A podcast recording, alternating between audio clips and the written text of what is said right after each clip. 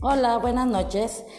El día de hoy vamos a hablar acerca del aprendizaje autónomo. Se refiere a la capacidad de aprender por uno mismo, sin necesidad de alguien más. Diversos autores a lo largo del tiempo se han referido a este, a este por medio de términos como autoaprendizaje, estudio autodirigido, aprendizaje autorregulado y estudio independiente, entre otros. ¿Qué es un estilo de aprendizaje? Un estilo de aprendizaje consiste en una serie de características personales, como las que naces y que se desarrollan conforme vas creciendo. Determinan, entre otras cosas, a través de qué actividades y sentidos tienes a absorber información más fácilmente, ya sea a través de la vista, el oído, el tacto, el habla, y la toma de notas a una combinación de estas.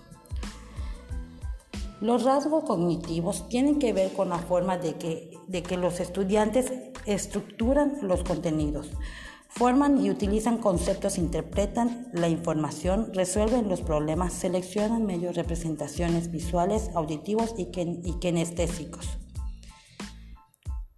¿Cuántos estilos de aprendizaje existen?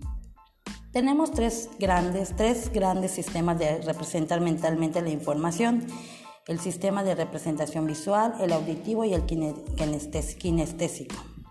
La mayoría de nosotros utilizamos uno más que otro. ¿Por qué? Se desarrollan diferentes en cada uno de nosotros y tienen sus propias características. Ahora vamos a ver el primer, el primer sistema de representación visual. El sistema de representación visual tiene a ser el sistema de representación dominante. En la mayoría de las personas ocurre cuando uno tiende, a, pensar en imágenes y a relacionarlas con ideas y conceptos, como por ejemplo cuando uno recurre a mapas conceptuales para recordar ideas, conceptos y procesos complejos. Tengo unos puntos para saber si mi estilo de aprendizaje es visual.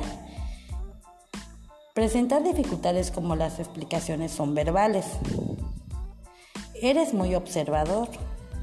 Aprendes mejor cuando el material es representado de manera visual. Eres capaz de memorizar utilizando patrones, imágenes y colores.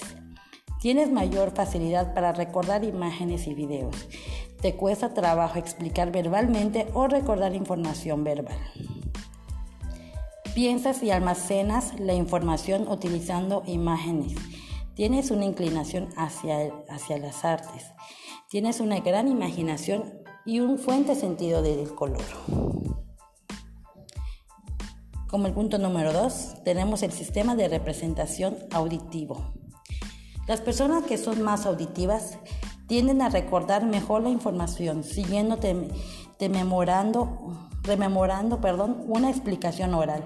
Este sistema no permite abstraer o relacionar conceptos con la misma facilidad que el visual, pero resulta fundamental para el aprendizaje de cosas como la música y los idiomas.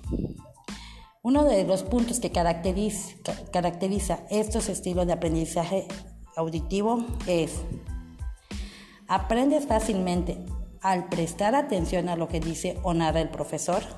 ¿Eres capaz de recordar signos audibles con cambios de tonos de voz, entonaciones y acentos? ¿Puedes repetir con habilidad y recordar lo que dice alguien más en una conferencia o en una clase? Si te da bien los exámenes orales y las presentaciones. Eres bueno en relatar relatos, narraciones, historias y cuentos. Te gusta estudiar con música y puedes recordar datos y personas con ella.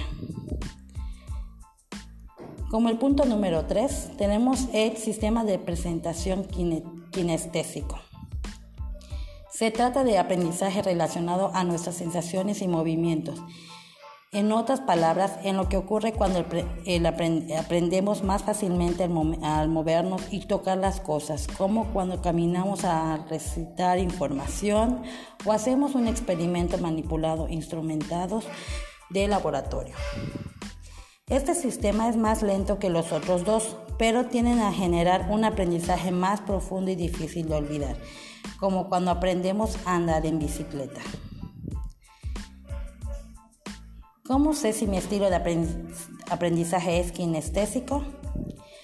¿Te gusta aprender a través de experiencias como prácticas de laboratorio, juegos, modelos e incluso representaciones tangentes de lo que estudias, como un globo terráqueo o un esqueleto humano? Eres una persona inquieta que se mueve constantemente al hacer tareas o concentrarse en una actividad. Necesitas involucrarte en lo que estás, estás aprendizaje, de lo contrario te cuesta mucho y te convierte en algo cansado. Tus movimientos son un exterior de tus pensamientos creativos. Tienes la necesidad de expresarte de forma corporal. ¿Se puede tener los tres estilos de aprendizaje? Claro que sí. De hecho, nadie se escribe adscribe enteradamente a, solo sistema, a un solo sistema, puesto que todos desarrollamos formas de aprendizaje complejas que resultan de la combinación de muchos factores. De ahí, por ejemplo, que haya, que haya quienes necesiten estudiar en silencio y quienes puedan hacerlo escuchando mental. El punto es que es importante tomar en cuenta, cuando menos, que las personas aprendan de manera distinta para hacer de la educación una experiencia más enriquecedora para todos dentro de, y fuera de las aulas.